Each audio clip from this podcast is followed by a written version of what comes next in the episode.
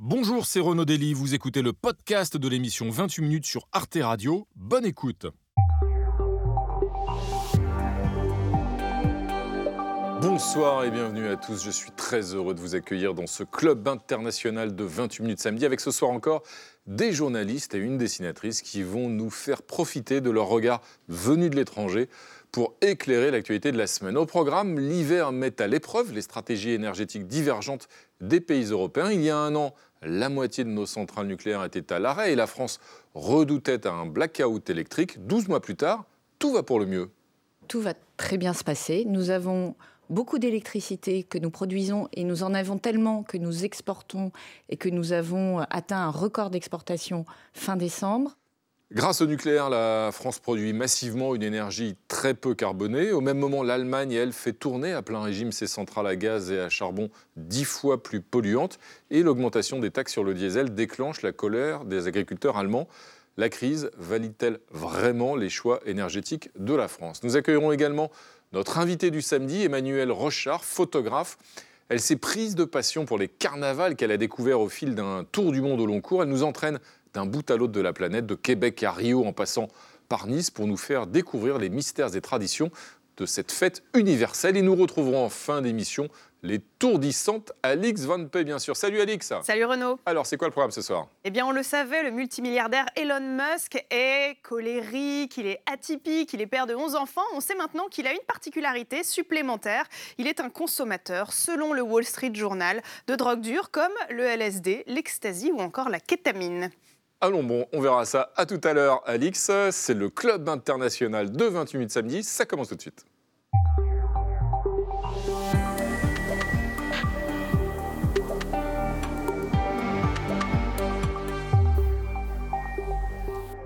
Valérie Brochard, c'est alors si je m'attendais. Quelle, quelle heureuse surprise. Bienvenue Valérie. Merci. Jean-Mathieu Pernin, en plus, je suis gâté. Bienvenue. J'ai pas bougé pour les vacances. Je suis resté là. C'est très bonne mine.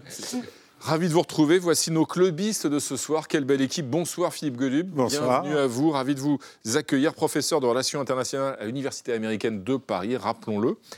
À vos côtés, Eva Morletto. Bonsoir, Eva, bienvenue, correspondante à Paris pour le magazine italien Grazia. Et là-bas, je crois apercevoir, avec euh, évidemment sur un fond de, de vallées alpines, Absolument. notre Enneigé. ami suisse Richard Verly. Bienvenue Richard, correspondant à Paris du quotidien suisse Blick. Bienvenue à tous les trois. Et puis au pupitre, euh, nous retrouvons notre ami Dorte Landschulz. Bonsoir Dorte.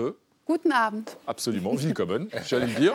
Willkommen, euh, dessinatrice de presse à l'hebdomadaire allemand Stern. Et précisons-le, vous êtes membre de l'association de dessinateurs de presse Cartooning for Peace. Bienvenue à tous. Tout de suite, on va commencer, Valérie, avec la première actualité de la semaine. C'est donc cette euh, cascade de scrutins à haut risque qui vont se succéder tout au long de l'année à travers le monde. Oui, Renault 2024 sera l'année du carrousel électoral des États-Unis à l'Asie, en passant par l'Europe et la Russie. Les urnes de la moitié du globe vont accueillir les bulletins de millions d'électeurs cette année.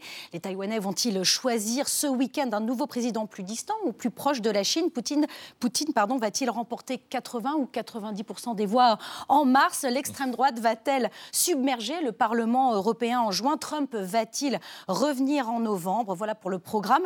Les résultats de ces scrutins auront des répercussions euh, majeures. Richard Verly, quel est celui que vous craignez le plus? Les élections européennes. Parce que euh, si je ne les redoute pas pour, euh, parce qu'il pourrait y avoir une grande vague nationale populiste, je n'imagine pas à ce stade qu'il y aurait une majorité euh, de ce type au Parlement européen, mais de fait, il peut ne pas y avoir de majorité au Parlement européen. Et dans ce cas, c'est les institutions européennes qui seraient bloquées à un moment où on voit bien que l'Union a d'énormes difficultés. On l'a vu sur l'Ukraine. Vous savez que Viktor Orban continue de bloquer l'aide financière. C'est ça qui est inquiétant parce que si le mécanisme européen, qui a déjà des difficultés, était grippé, le désamour des citoyens serait encore plus grand et ce serait vraiment une machine à catastrophe. Eva Morletto, au regard de l'évolution politique de l'Europe, on peut imaginer que les partis dits populistes ou d'extrême droite un petit peu partout progressent justement jusqu'à pouvoir enrayer le fonctionnement des institutions européennes? Bah, c'est fort possible. Si on voit déjà là en Slovaquie, il y a Roberto Fico, en Italie, il y a Giorgia Meloni, on vient de citer Orban en Hongrie, c'est-à-dire on voit vraiment une montée en puissance des partis les plus traditionnels. On voit à l'échelle planétaire aussi de l'autre côté les Trumpistes qui ont des bonnes, euh, disons, une bonne occasion pour s'en sortir. Et euh, ça fait quand même une situation assez inquiétante pour le futur de l'Europe, pour le développement euh, du système réellement démocratique. Mmh. Alors Philippe Goebbels, il y a aussi forcément l'Europe, mais il y a aussi une élection hein, qui va forcément jouer, dont on va beaucoup parler. C'est aux États-Unis, ce sera en novembre prochain. Euh, donc c'est face à face qu'on peut imaginer entre Donald Trump peut-être et Joe Biden. C'est celle-là aussi, c'est véritablement une élection à risque. C'est une élection à très grand risque, non seulement pour les États-Unis, mais pour le reste du monde. on, on, a passé en revue très rapidement ici la, le paysage, le paysage européen et au-delà de l'Europe. Il y a un phénomène général dont les États-Unis sont à la fois le symptôme et une cause. Trump est à la fois un symptôme et une cause d'un renversement général mm. des perspectives démocratiques internationales et, une tendance générale qui va à l'encontre de tout ce qu'on avait pensé à la fin de la guerre froide, c'est-à-dire une vague de démocratisation. C'est très Pourquoi difficile. par définition, les élections sont démocratiques? Pourquoi les électeurs semblent vouloir des régimes de plus en plus autoritaires? Les élections sont, euh, sont une, un mécanisme démocratique. Les élections en, en soi ne sont pas démocratiques, dans le sens que la démocratie exige des institutions spécifiques, des formes juridiques spécifiques, la manière l'imbrication entre ces institutions et les formes juridiques, et enfin des régimes de droit pour les citoyens, n'est-ce pas? La, définition fondamentale du citoyen, c'est quelqu'un qui a le droit d'avoir des droits.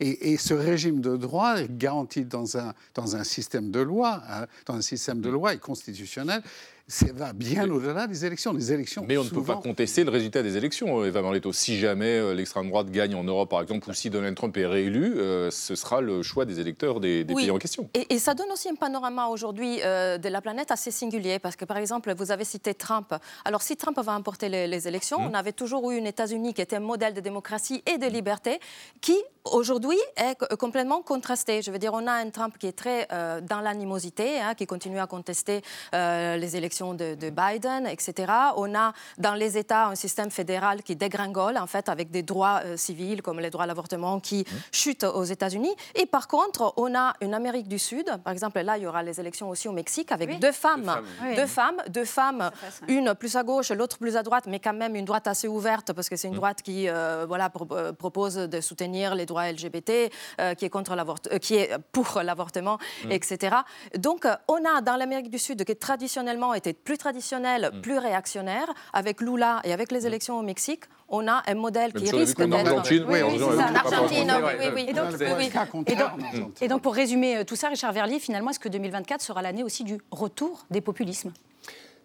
Ils n'ont pas besoin de revenir, ils sont déjà là. Ah ils sont déjà là, ils sont là dans le débat public, en tout cas en Europe. Euh, rappelons quand même que le Rassemblement national est le premier parti de France au vu des résultats électoraux. Mmh, mmh. Donc euh, ce qui va être différent, c'est si les élections européennes, encore une fois, leur permettent de prendre une partie du contrôle des institutions. Et puis un autre mot sur ces élections mondiales, c'est quand même le grand basculement en Asie qu'il faut regarder de près. Vous avez cité Valérie Taïwan parce que ça se passe aujourd'hui même, mais il y a aussi l'Indonésie, le plus grand pays musulman du monde, et il y aura ensuite l'Inde. Donc voilà, d'énormes blocs. Mhm. Et on sait que l'Asie compte énormément aujourd'hui, non seulement dans l'économie mondiale, mais aussi quand même dans la démocratie mondiale, parce que si on part, si on perd, mhm. pardon, cette partie du monde et qu'on la livre à la Chine, eh bien notre futur ne sera pas très rose. Et évidemment, on va retourner tout de suite dans un instant aux États-Unis aussi avec l'échéance présidentielle américaine, avec d'ailleurs un, candidat qu'on connaît bien puisqu'il a déjà gagné une fois, qui euh, en gros gagne toujours, même quand il perd, n'est-ce pas Dorteux Exactement. Euh, j'ai compté vos votes pour l'élection du délégué de classe et j'ai gagné et voilà, c'était Donald Trump en classe, tout petit déjà. Oui, tout petit déjà. Il Justement, euh, on va euh, maintenant retrouver notre ami Olivier Boucreux, ce DRH sévère mais juste qui récompense chaque samedi son employé de la semaine. Et on va rester aux États-Unis puisque ce soir, Olivier Boucreux se penche sur le cas d'une candidate qui ose défier Donald Trump aux primaires du Parti républicain. C'est Nikki Haley. Nous sommes tous des employés, celle de la semaine, selon Donald Trump, a une cervelle de moineau. Pourtant, petit à petit, l'oiseau fait son nid. I'm Nikki Haley and I'm running for president. Nikki Haley, 51 ans, républicaine et fière de l'être, ex-comptable, ex-gouverneur de Caroline du Sud, ex-ambassadrice de l'ONU et peut-être future première femme président des États-Unis. Outsider, quand elle s'est lancée dans la course il y a près d'un an, sa cote de popularité grimpe dans les sondages. Mais si elle talonne le gouverneur de Floride, Ron DeSantis, elle est encore loin des 63% d'intention de vote de son ancien boss, qui n'hésite pas à la tacler. Nikki Birdbrand, sir, I will never ever vote against you. You are the greatest president in my lifetime. Discours pragmatique et plus mesuré, notamment en ce qui concerne l'avortement, que celui des autres candidats républicains. You don't defeat Democrat chaos with Republican chaos. Mais il ne faut pas s'y tromper, derrière la diversité pour tous et l'apparente modernité, Nikki Haley reste une voix de droite tradie, pro-armes, anti-immigration, anti-syndicat, anti-mariage gay. De confession sikh, ses parents ont quitté l'État indien du Punjab pour arriver sur le continent américain dans les années 60. Élevé avec ses trois frères et sœurs en Caroline du Sud par une mère en sari et un père en turban, harcelé à l'école, Nimrata Randawa, son nom de jeune fille, s'est convertie, elle, au méthodisme, la religion de son mari militaire. Polémique exagérée, depuis fin décembre, elle traîne comme un boulet une controverse sur l'esclavage qu'elle a omis de citer quand on lui a demandé quelle était la cause de la guerre civile américaine. Taratata, dirait la Scarlett O'Hara, d'autant n'importe le vent. Ce qui est sûr, c'est que les premières fois ne lui ont jamais fait peur. Mais Nikki Haley ne joue pas pour la deuxième place, entre les lignes celle de vice-présidente. Et finalement, pourquoi elle? Parce que tout sauf Trump, même si elle dit tout sauf Biden.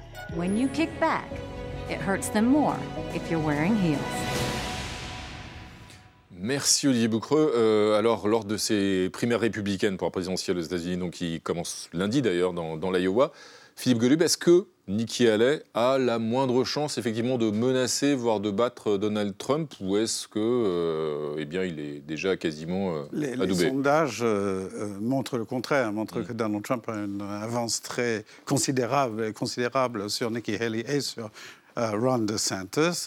Nikki Haley a, la possibilité de devancer Ron DeSantis, ce qui serait déjà une performance de sa part. Mais les Européens auraient tort de croire que euh, Nikki représente une alternative modérée aux, mm-hmm. divers autres candidats assez extrémistes du Parti républicain. Mm-hmm. Au sein du Parti républicain, il y a un spectre des droites dures qui vont jusqu'aux droites extrêmes. Et Nikki Haley est une néoconservatrice ultranationaliste mhm. euh, qui pense que la force des armes est un outil absolument essentiel dans la diplomatie internationale. Richard Verdi, c'est vrai que lundi, euh, donc c'est premier, c'est le caucus, hein, euh, comme on dit, des Républicains. c'est vrai qu'on a l'impression que cette campagne précédemment n'a même pas existé. Il y a eu des débats hein, chez les Républicains et pourtant sans Donald Trump. Sans Donald, voilà ce que j'allais vous dire, sans Donald Trump et donc il surnage malgré ses ennuis judiciaires, euh, malgré les différentes polémiques même durant sa présidence, ça n'empêche pas 63%, on l'a entendu tout à l'heure, auprès des, électeurs républicains. Alors d'abord, ce n'est pas complètement sûr. Rappelons-nous ce qui s'est passé pendant les midterms.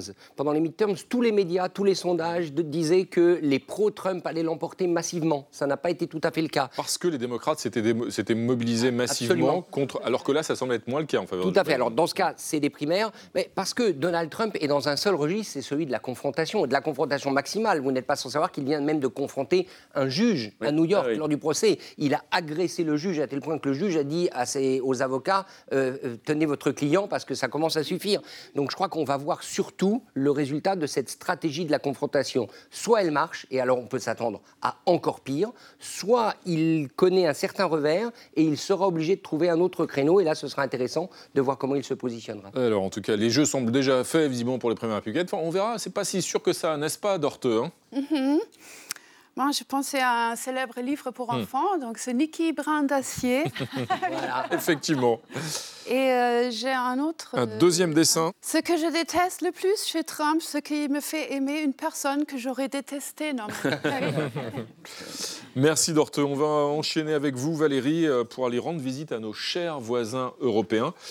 Et ce soir, eh bien, vous nous emmenez en, Italie avec les images d'un rassemblement politique qui font froid dans le dos. Oui, oui Renaud, je vous emmène à, Rome euh, cette semaine dans les rues pavées de la cité éternelle où chantent les fontaines baroques, où résonnent les cliquetis d'une cuillère qui tourne un ristretto, où l'on peut entendre derrière le marbre des monuments le moteur d'un Vespa, mais aussi ça.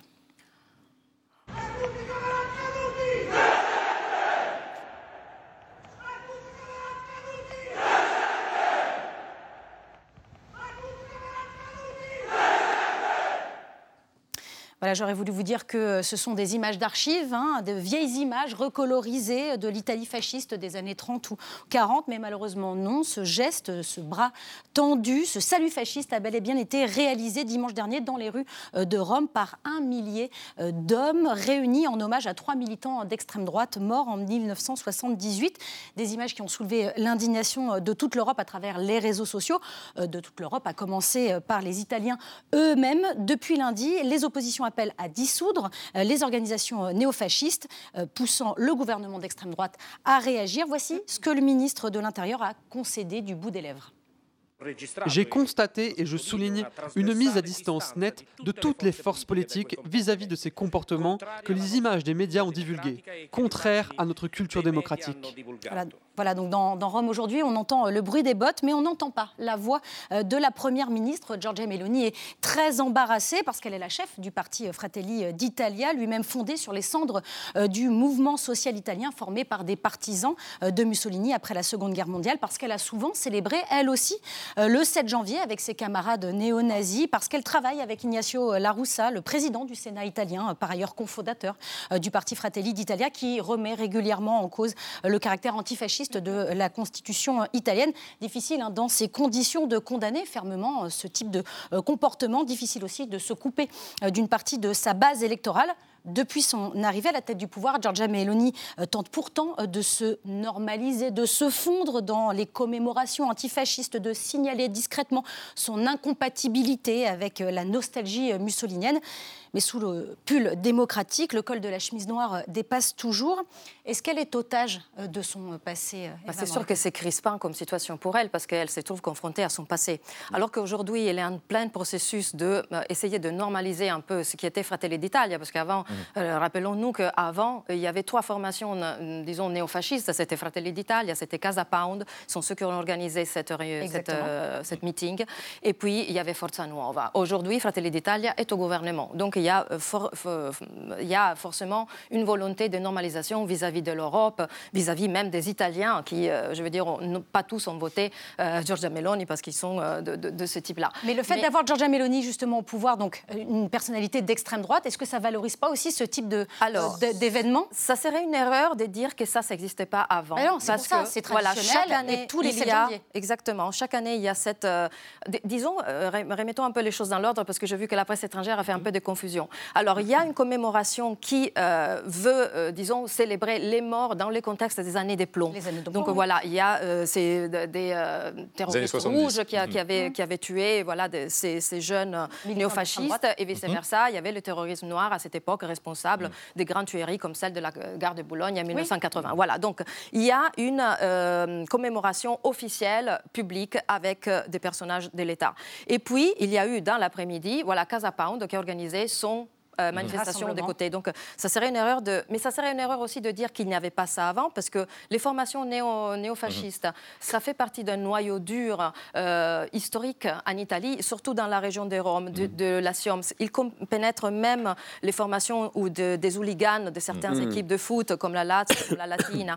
Euh, c'est une, une réalité. Chaque année, il y a 70 000 personnes qui vont visiter le tombeau de Mussolini à Predapio, dans la région de Bologne. Donc, c'est une réalité celle-là, qui est minoritaire, mais que ça existe. Aujourd'hui, je ne dirais pas qu'elle est renforcée, mais elle est dédouanée, mmh. dans le sens mmh. qui se sent plus libre d'exprimer. La parole se libère voilà, de s'exprimer, de s'afficher. Exactement. Mais là, vous avez raison, c'est qu'évidemment, effectivement, c'est une vieille tradition historique, y compris architecturale, euh, n'est-ce pas, d'Orteux Oui, donc je pensais à un des monuments les plus célèbres de l'Italie.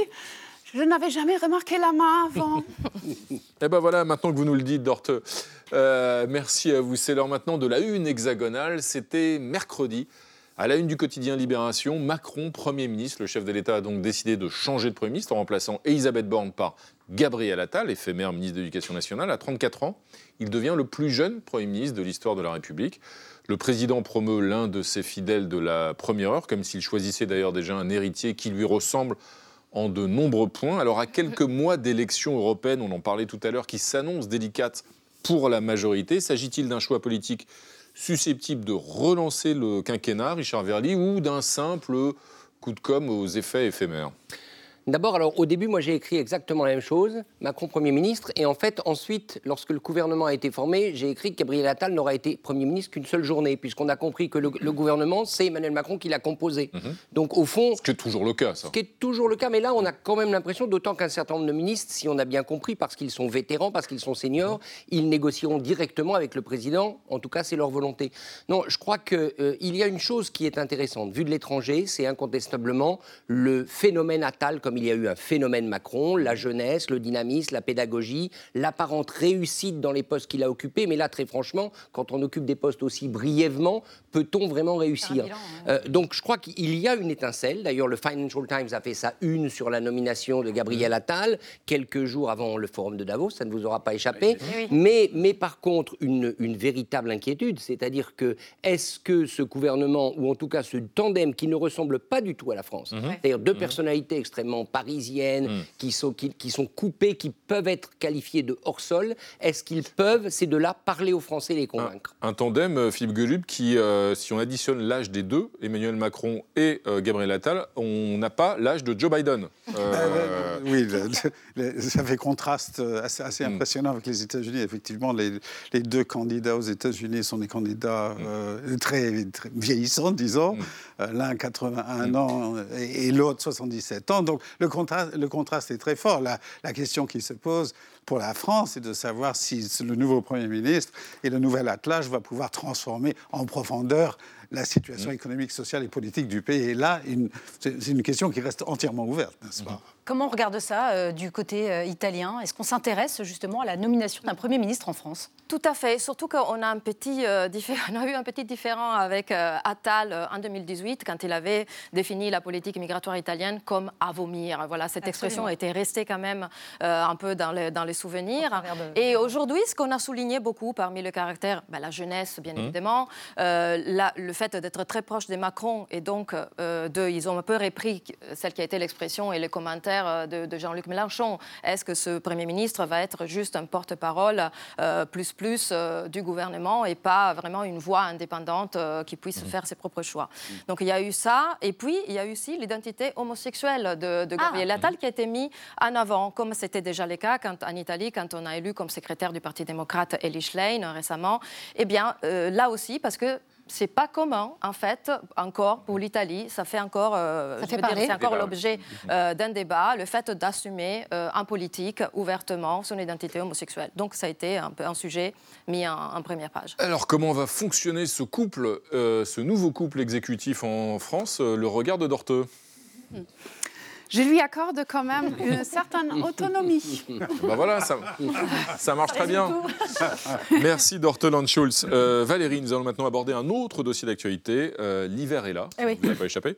Et cet hiver, eh bien, il creuse un fossé entre les stratégies énergétiques divergentes entre la France et l'Allemagne. Et vous avez raison, Renaud. L'hiver dernier, on craignait euh, de devoir s'éclairer à la bougie. Et finalement, finalement, grâce aux bonnes pratiques des usagers, mais aussi grâce aux 47 réacteurs nucléaires, la production d'électricité française a su combler euh, chaque foyer avec une énergie très peu carbonée qui nous permet de traverser en ce moment même une vague de froid sans grande difficulté euh, pour se chauffer. Des températures glaciales qui obligent nos amis euh, d'outre-Rhin à faire tourner les machines, pardon, les centrales à charbon.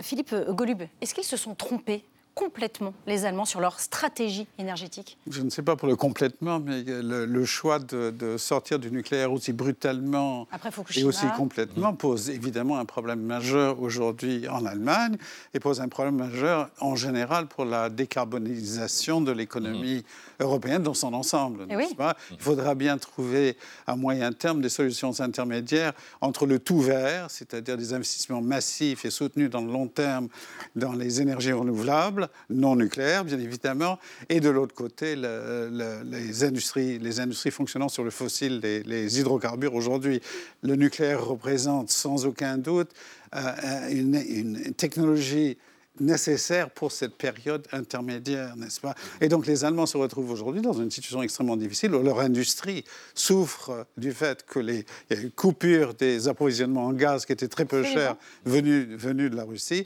Et, de l'autre, et de l'autre côté ce problème, ce problème de la, de, la quantité carbone de leurs émissions actuellement, de leur production énergétique C'est-à-dire aujourd'hui, Richard Verlier, on juge le bilan vraiment d'Angela Merkel? Oui, mais il ne faut quand même pas être trop sévère parce que euh, il y a des circonstances géopolitiques qu'on connaît. Alors, on peut reprocher aux Allemands de ne pas les avoir anticipées, d'avoir trop fait confiance à la Russie, mais la réalité est qu'au moment où la décision est prise, au moment de la catastrophe de Fukushima, on peut penser que le gaz russe est la bonne solution. Donc, euh, je crois qu'il ne faut pas refaire l'histoire. Là où les Allemands de, se sont... de surcroît, excusez-nous il faut reconnaître que la France elle-même a changé de politique. puisque Absolument. Dans la foulée de Fukushima, il y avait un accord qui avait été signé pour diminuer la production nucléaire. Non, je pense qu'il y a deux éléments pour moi qui seront décisifs dans les années à venir. Certes, la France a gagné en quelque sorte le pari du nucléaire. D'ailleurs, on aura bientôt des réacteurs euh, de plus petite taille d'ici, si je ne me trompe pas, 2035. Exactement. Voilà. Mais euh, il faut un marché européen de l'électricité. C'est évident. On va vers une réforme. Elle a commencé, mais il le faut parce qu'il faut aussi pouvoir équilibrer la production nucléaire en France par des productions de renouvelables ailleurs, dans des zones éventuellement plus favorables. Ça, c'est très important. Et puis la deuxième chose pour la France, ne tombons pas non plus dans la passion du nucléaire. Les écologistes n'en parlent plus aujourd'hui parce que c'est un sujet, disons, de souveraineté, mais le nucléaire, ça fait des déchets, ça pose des problèmes. Donc ne croyons pas non plus que c'est totalement innocent et que c'est l'énergie parfaite. Nous évoquions un instant l'héritage des années Merkel et son choix euh, soudain de sortir du nucléaire. Aujourd'hui, c'est Olaf Scholz qui est au pouvoir en Allemagne et qui gère les conséquences de ces décisions, avec certaines difficultés avec une frange de l'opinion, euh, Valérie. Exactement, Renaud, parce que plus globalement, c'est toute la politique énergétique allemande hein, qui est remise en cause, particulièrement chez les agriculteurs qui dénoncent depuis le 8 janvier la suppression des subventions sur le diesel agricole, mais aussi euh, chez les routiers pour qui les péages et euh, les carburants vont être taxés. On les écoute. Ce que le gouvernement nous impose en augmentant la taxe routière, en augmentant le prix du diesel, personne ne peut plus se le permettre. Nous exigeons de notre gouvernement qu'il mène une politique appropriée pour nous, les agriculteurs, et pour tous les autres habitants de ce pays. Eva Morletto, est-ce que euh, ça va profiter à l'extrême droite? Bah, encore une fois, euh, bien évidemment, c'est- une conséquence naturelle du fait euh, voilà, que la politique énergétique a été gérée euh, voilà, en conséquence de cer- certains faits qui étaient, qui étaient une réalité. Et donc, oui, pour- peut porter encore des voix. Mais c'est vrai qu'un marché européen de l'électricité pourrait sauver ça parce que les inégalités aujourd'hui sont énormes. Si on regarde par exemple l'Italie, on a 80% de l'électricité qui vient d'ailleurs. euh, Importée on- de l'étranger. On l'achète Mhm. aussi à la France euh, à cause de, de- La France des exporte désormais. euh, Mhm. voilà. Et euh, on a des taux euh, de notes d'électricité qui ont de- décupliqué pour, pour certaines industries, même, et même pour les ménages. On est aujourd'hui à des factures d'électricité qui sont 4, 5, 6 fois euh, plus élevées qu'avant euh, la guerre en Ukraine. Et donc aujourd'hui, on a vraiment des ménages qui sont en crise et ça aussi a profité Mhm. déjà à l'extrême droite italienne. Donc ça ne m'étonnerait pas qu'il y a le même processus, la même dynamique. Et qui on voit Richard en que Allemagne. l'écran en Allemagne est très, très haute dans les sondages. Oui, absolument. Mais juste un point sur le nucléaire, n'oublions pas non plus que l'uranium, on n'en produit pas. C'est-à-dire qu'on a aussi on- une dépendance énergétique et on va liée à l'acheter, l'uranium. Et on va l'acheter dans des pays qui, euh, on pense au Kazakhstan, euh, qui pose, Absolument. qui a un certain, au Niger, qui Niger. pose un certain nombre de problèmes. Mhm. Donc attention au rêve du tout nucléaire. Mais est-ce qu'on évoquait à l'instant la situation de l'Italie ou de l'Allemagne, euh, Philippe Goloub, est-ce qu'on peut imaginer que la crise énergétique en général et l'inflation, la hausse des prix, hein, des prix des énergies, quelles qu'elles soient d'ailleurs, de l'électricité ou des carburants, bah, ça contribue aussi à déstabiliser sur le plan politique, sur le plan électoral, un certain nombre de ces, euh, de ces démocraties justement? Je pense que c'est plus- le cas en Europe qu'aux États-Unis. Euh, Les États-Unis sont le, le premier producteur mondial aujourd'hui d'hydrocarbures.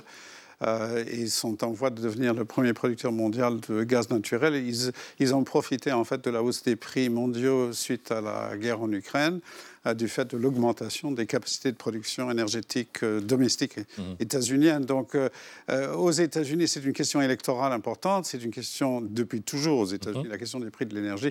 Pour ce qui est de l'Europe, la question, la, la- la question de la stabilité socio-économique des ménages euh, pose un problème depuis des années. Des, des politiques néolibérales mises en œuvre depuis très longtemps a érodé la confiance des gens dans la capacité de leurs États, la, la mondialisation dans un sens large. Même, si les prix de l'électricité sont très encadrés quand même hein, en Europe. hein. Il y a quand même, euh, ils sont pas... Oui, mais ils ont explosé, ils ont explosé en Mm. Italie, ils explosent ici en France. Le marché européen de l'électricité ne marche pas. Mm. Le marché européen de l'énergie ne marche régulé, pas. Il n'y a pas vraiment un marché Mm. unifié.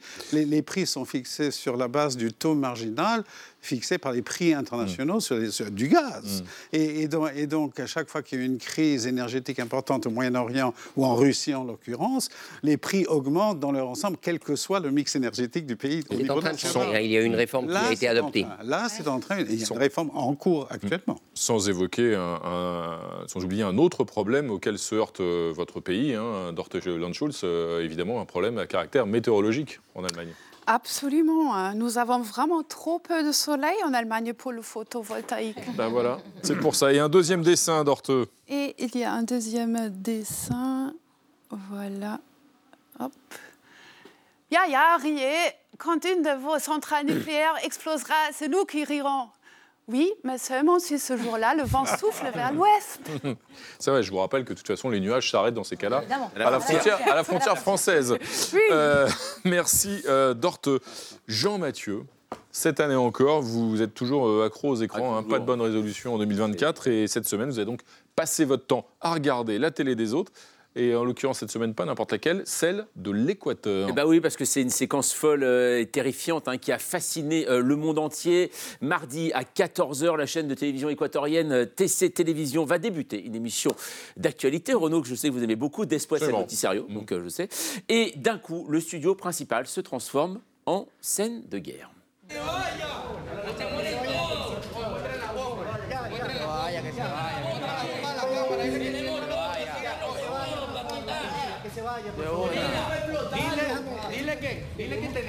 Voilà, on voit des hommes, dont certains euh, cagoulés, hein, qui sont entrés donc euh, là sur euh, le plateau, arme à la main, et l'Équateur vit l'invraisemblable, une prise d'otage en direct. Alors nul ne comprend vraiment ce que veulent les assaillants. Ils tournent en rond, frappent, menacent. Seul propos distinct, celui d'un des journalistes présents qui demande à la police de ne pas intervenir.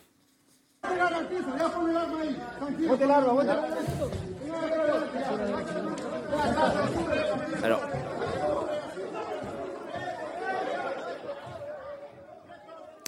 Voilà, deux heures plus tard, donc 120 policiers que l'on voit euh, surarmés investissent les locaux de TC Télévision, sauvent les otages et arrêtent donc 13 euh, preneurs d'otages. Sur son compte YouTube, la chaîne euh, diffuse très rapidement un montage de la libération des employés de la chaîne avec une musique inquiétante, hein, des gros plans sur une balle de fusil à pompe et des militaires aussi qui courent avec des fusils à la main. Et un épisode donc bref surréaliste hein, qui illustre la tension sécuritaire en Équateur depuis l'évasion d'Adolfo Macias alias Fito. Oui, ennemi public numéro un, c'est lui. Dimanche dernier, le chef de l'OS Chorenos, l'un des plus grands gangs du pays, a mis le pouvoir sur les dents. Le président Daniel Noboa a donc déclaré l'état d'urgence d'une durée de 60 jours. Rapidement, il y a des soulèvements, des mutineries, des prises d'otages encore ont lieu dans les prisons. Fabrizio Colon-Pico, le chef d'un autre gang, va profiter de ce chaos justement pour s'évader aussi. Bref, c'est totalement euh, une semaine folle en Équateur. Et après l'état d'urgence, le président monte d'un niveau en déclarant son pays en conflit armé interne hein, contre les gangs qui s'affrontent, il faut le dire, pour le trafic de drogue.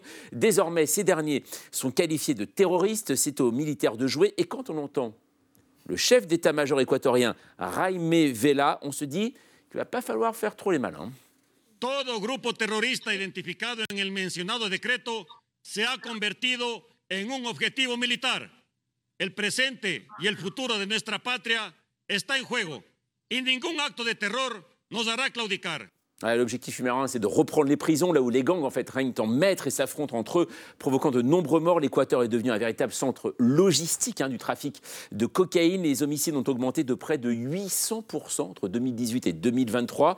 Alors cela n'empêche en rien les narcotrafiquants de se valoriser, et notamment sur les réseaux sociaux, en filmant par exemple leur action euh, délinquante, mais également avec des clips en leur honneur. Ainsi, en septembre 2023, Fito, vous savez, celui dont je vous parlais, qui s'était évadé dimanche, eh bien, a même eu droit à son hymne, l'homme barbu du clip que vous allez voir, voir, eh ben, c'est lui.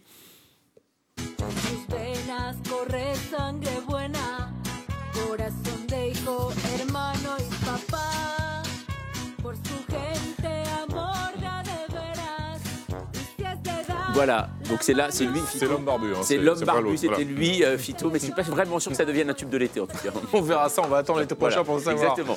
Merci Jean-Mathieu. Euh, le regard d'Orteland Schulz sur cette euh, situation en Équateur. Hmm. Encore une prise d'otage. Difficile à dire. En tout cas, le scénario est à chier. Merci Dort. C'est maintenant l'heure d'accueillir notre invité du samedi, Emmanuel Rochard, est une photographe qui aime voyager et faire la fête. Bonsoir, bienvenue à vous, installez-vous. Merci. Vous vous êtes lancé, c'était en 2015, dans un vaste tour du monde au fil duquel vous avez découvert la magie du carnaval. Euh, cette magie, vous en explorez les origines historiques, les messages spirituels, les multiples traditions. Dans ce très bel ouvrage, Rivers Carnaval du Monde aux éditions Intervalle, un ouvrage qui nous entraîne de Rio à Québec en passant par Nice et même Besançon d'ailleurs. Alors, comment est né Emmanuel Ranchard cette passion pour le, carnaval au fil de voyage? Quel est le tout premier que vous ayez découvert et qui vous a justement séduit? Eh bien, le tout premier, c'était le carnaval de Fort-de-France, euh, qui était purement un hasard, en fait, où j'ai photographié sur place. Et j'ai gardé pendant deux ans ces photos et je me suis dit, un jour, j'en ferai quelque chose, je ne sais pas encore quoi. Euh, deux ans plus tard, je partais à Tenerife faire un stage avec un photographe. Et encore une fois, j'étais à la période du carnaval. Et donc, pareil, j'ai fait le carnaval de Tenerife et de Puerto de la Cruz. Et là, je me suis dit, il y a, vraiment un truc qui se passe pendant le carnaval et j'ai commencé à étudier un petit peu plus profondément. Qu'est-ce qu'il y a de spécial Alors, justement, il y a une dimension spirituelle, euh, mystique quasiment? Alors, déjà, entre ces deux carnavals-là, il y a effectivement une, ressemblance, il y a une critique de la politique et de la religion. Pour moi, c'était la première fois que je voyais autant de liberté d'expression qui s'exprimait euh, dans la rue et euh, de façon aussi... grotesque dans le sens littéraire de, la chose. Avec des déguisements, évidemment, qui illustrent des messages. Et puis euh, derrière, j'ai commencé à étudier euh, les différents carnavals. J'en ai fait mon sujet de, fin d'études aux Beaux-Arts. Euh, pendant ces études-là, je suis allée voir le carnaval de Rio, Québec. J'étais à Besançon, donc j'en ai profité pour aller voir un petit carnaval aussi, moins connu que celui de Nice, par exemple, celui de Londres aussi, à Notting Hill. Et donc, à travers toutes ces déambulations, tout à fait, ici, tout à fait. Vous les avez vus, ces carnavals, mais est-ce que vous y avez participé aussi? Est-ce qu'il vous est arrivé de vous déguiser? Et si oui, en quoi? Alors, euh, pas à tous, effectivement. Euh, celui où j'ai une très belle euh, anecdote, où j'ai le plus participé, c'était le carnaval de Rio, bien évidemment. je pense qu'il n'est un qu'il est impossible de ne pas mhm. participer au carnaval de Rio. Alors, je ne parle pas de la partie sambodrome euh, qui est réservée aux écoles de samba qui viennent se disputer le titre et qui, défile, vraiment voilà, qui défile sur euh, cette grande allée. Je parle vraiment de ce qui se passe dans la rue avec les blocos, qui sont ces groupes de musique. Euh, c'est une semaine où j'ai mis mon corps à rude épreuve, vraiment, et je me suis déguisée. Et on a construit des costumes pour l'émission The Voice, en fait, enfin, ah, le, avec le fameux siège rouge, le buzzer, et avec mes amis Carioca, on avait fait ce, déguisement-là tous ensemble. Et, Eva Morletto, vous aussi, je crois que vous avez déjà participé souvent. Vous venez d'une ville de carnaval dans le nord de l'Italie, c'est ça Tout à fait, tout à fait. C'est une ville qui s'appelle Ivrea, c'est dans le nord de l'Italie et c'est connu un peu partout maintenant à cause des batailles des oranges. Les oranges. Il y, a, une chose moi, que je trouve assez étonnante quand même, c'est euh, le carnaval. Quand on dit carnaval, c'est un terme un peu désuet. Euh, on se dit c'est ringard, le carnaval, etc. Est-ce que, pourquoi autant de monde participe toujours? C'est vrai, quand on voit Venise, par exemple, on voit toujours des images incroyables à Rio. Pourquoi autant de gens défilent-ils, se déguisent-ils euh, pour participer à un carnaval? Eh bien, en fait, j'étais la première à penser aussi que c'était plus peut-être une kermesse ou euh, réservée encore aux enfants. Eh bien, en fait, pas du tout. Quand on vit ces différents carnavals, euh, il y a euh, quelque chose de, de, presque vital pour ces personnes qui vivent le carnaval dans ces différentes parties du monde. Et je dirais même que plus il y a une oppression politique, voire même religieuse, plus le carnaval est une soupape de sécurité pour la population. Parce que le carnaval, c'est quoi? En fait, au-delà de simplement se déguiser, c'est vraiment de faire lever tous les codes les normes et de pouvoir enfin exprimer euh, euh, qui on est, sa différence et euh, de vivre pleinement. Il y a un autre carnaval très célèbre, et vous l'avez évoqué, c'est le carnaval de Nice, dans quelques semaines d'ailleurs, auquel vous avez participé aussi, mais en tant qu'imagière. C'est ça C'est quoi imagière C'est quoi le travail d'imagière dans le carnaval Pendant plus de cinq ans, j'étais au carnaval de Nice. j'ai commencé dans côté organisation. Après, j'ai été avec les carnavaliers, j'ai eu la chance pendant trois ans d'être dans les ateliers des carnavaliers de, de Nice. Et grâce à eux, au fur et à mesure, je suis devenue imagière du carnaval de Nice. Donc l'imagère, c'est quoi? C'est ceux qui dessinent les chars et les costumes mmh. euh, des carnavals. Donc j'étais imagère deux années de suite. Cette année, je n'ai pas euh, eu euh, l'honneur d'avoir un de mes chars de prix, mais chaque année, c'est un, un, concours en fait. Mmh. tout le monde n'est pas pris dans les différents dessinateurs, mais voilà. Est-ce que le, mouvement drag king ou drag queen participe du même principe? Est-ce qu'on les voit aussi dans les carnavals ou pas? Ou est-ce que c'est très différencié? Alors, de, mémoire, là, comme ça, rapidement, à Tenerife, il y a une course de drag queen. OK. Déjà. Donc, c'est pleinement inscrit dans le carnaval euh, de, de ça en fait partie. Exactement. Euh, nice aussi a son premier carnaval gay de France, avec aussi des drag queens qui viennent euh, bah, tout simplement déambuler sur la place de Masséna. Donc effectivement, ça fait partie, mmh. la question LGBTQIA+, hein, si on élargit le sujet, mmh. partie intégrante du carnaval et de l'expression de soi en fait. Merci beaucoup Emmanuel Rochard. Et donc pour faire ce tour du monde, il faut lire Rivers Carnaval du Monde aux éditions Interval et puis profiter aussi des formidables photos. Et puis il y a les photos certes, mais aussi les dessins, n'est-ce pas, d'Orteux Il faut se méfier en même temps des carnavals, c'est parfois trompeur. Oui, parce que je connais surtout le carnaval de Cologne. Euh, euh, et là-bas, on part euh, avec une personne et on rentre peut-être pas avec la même. Donc, ah. le carnaval est fini, Robert. Tu peux enlever maintenant ce déguisement de chien qui pue. Ça, sent le... Ça sent le vécu. Ça sent le vécu. Merci, Dorteland Schulz. Merci Emmanuel Rochard. et vous allez maintenant céder la place dans un instant à notre ami Alix Van P qui va vous succéder. Euh, bonsoir Alix, bienvenue à vous. Bonsoir Renaud, bonsoir. Alors Alix, en observant l'actualité, on croit parfois rêver. Et ce soir, vous nous apprenez que pour décoller, le patron de SpaceX, hein, Elon Musk, ne mise pas seulement sur des fusées. Oui, au mois de septembre, une biographie d'Elon Musk est sortie en librairie et le multimilliardaire était alors présenté par le biographe comme, je cite, un grand enfant. Et avec le recul, cette expression n'était peut-être pas la meilleure pour définir Elon Musk, car selon le très sérieux Wall Street Journal américain, Elon Musk est un consommateur de drogues dures comme le LSD, l'ecstasy, la cocaïne, les champignons ou encore la kétamine, donc la kétamine, la célèbre drogue qui a emporté Matthew Perry très récemment. Il en consommerait depuis 2017 au moins dans le cadre de festivals et de soirées privées où les téléphones sont interdits et les participants signent des accords de non-divulgation avant de participer et éventuellement d'avaler un petit cachet, de sniffer de la poudre en toute discrétion. On serait tenté de se dire que la vie privée d'un homme, aussi puissant qu'il soit, le regarde, sauf que visiblement le goût de Musk pour les paradis artificiels dépasserait le cadre festif. Selon certains de ses proches et de ses collègues qui sont restés anonymes, on le soupçonne d'en consommer en journée. Lorsqu'il travaille chez SpaceX, certains ont eu la puce à l'oreille en 2017 lorsqu'Elon Musk a multiplié les propos confus, complètement incohérents, dans le cadre d'une présentation. Chez Tesla, on le soupçonne d'avoir répondu à des interviews à la presse droguées. On le soupçonne aussi d'avoir tweeté sous drogue au sujet de la marque. Vous vous en souvenez peut-être ce qu'il y avait. vu certains tweets qui peuvent laisser supposer cette euh, hypothèse. Donc voilà, donc avec le recul, voilà ce qu'on se dit. Et il a déjà donc affolé le cours de l'action de sa marque et affolé les investisseurs pour rien. Bon, le milliardaire pour l'instant défend ses il dément ces informations, même s'il reconnaît consommer de temps à autre de la kétamine à petite dose pour mmh. soigner sa dépression. Si l'on en croit le Wall Street, oui, important, microdosing.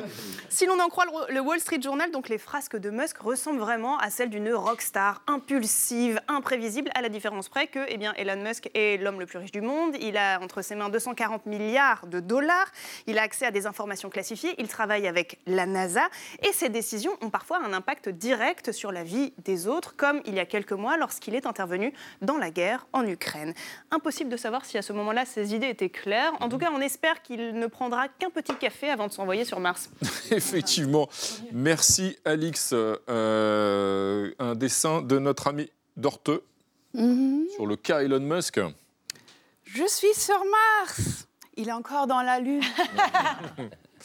Merci Dorte. On va maintenant retrouver un individu un peu dans la lune lui aussi, hein, étrange, imaginatif et surtout facétieux. C'est un certain David Castillo-Lopez, euh, soucieux du genre humain. Il pose chaque semaine des questions très très intéressantes. Ce soit une question que vous posez assez souvent d'ailleurs, Jean-Mathieu. Mais au fait, comment fonctionnent les déodorants? Ah, enfin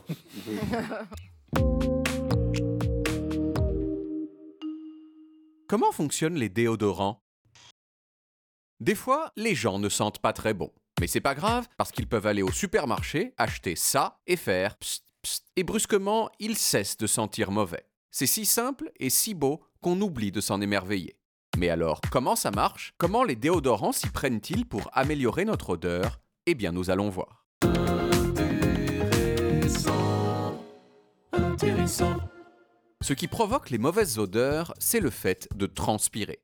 Mais contrairement à ce que l'on pense souvent, ce n'est pas la sueur en elle-même qui sent mauvais. La sueur, ça ne sent pas grand-chose. Non, le problème, c'est qu'on a tous sur le corps des bactéries qui, pour faire simple, mangent notre sueur. Et en faisant cela, elles isolent des substances chimiques dont certaines ont deux caractéristiques. 1. Elles ne sentent pas très bon, et 2. Elles sont très volatiles, ce qui fait qu'elles voyagent dans l'air et qu'on peut les sentir de loin. Les déodorants les plus simples, ce sont en fait des parfums, c'est-à-dire des substances qui cherchent à camoufler les mauvaises odeurs sous une autre odeur moins mauvaise. Tous les autres déodorants utilisent une approche différente. Ils s'attaquent à l'action des bactéries elles-mêmes. Les antitranspirants, par exemple, fonctionnent en bloquant les pores de la peau avec de l'aluminium pour les empêcher de sécréter de la sueur. Résultat, les bactéries n'ont rien à manger et donc on ne sent pas mauvais.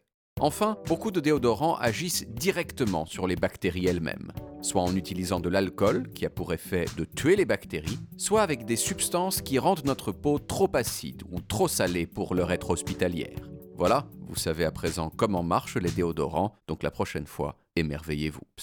c'est génial, hein, j'adore. Mmh, ouais. Intéressant. C'est génial, en effet. Merci David Cassé-Lopez. Puis c'est vraiment un sujet qui nous informe juste au moment de passer à table. Ah Sur un sujet, voilà. Bon appétit. En tout cas, vous avez maintenant toutes les réponses. Je peux sortir, de, de, longue date. Jean-Mathieu Pernin. Merci, merci à tous mes amis. Lundi à 20h05, vous retrouvez l'indispensable Elisabeth Quint, bien sûr. Puis on va se quitter en musique avec un clin d'œil bien à notre invité du samedi qui est venu tout à l'heure nous vanter la magie du carnaval à travers le monde. Quand on aime vraiment le carnaval, on va où? À Rio. Bah à Rio, bien ah, sûr. Gagné Valérie Dario Moreno. Tchuss. Si tu vas à Rio, n'oublie pas de monter là-haut. Dans un petit village caché sous les fleurs sauvages sur le versant d'un coteau. C'est à Retrouvez le podcast de 28 minutes sur toutes les plateformes de podcast et sur arteradio.com. Et pour soutenir l'émission, abonnez-vous, commentez, critiquez, mettez des étoiles et partagez le podcast avec vos proches.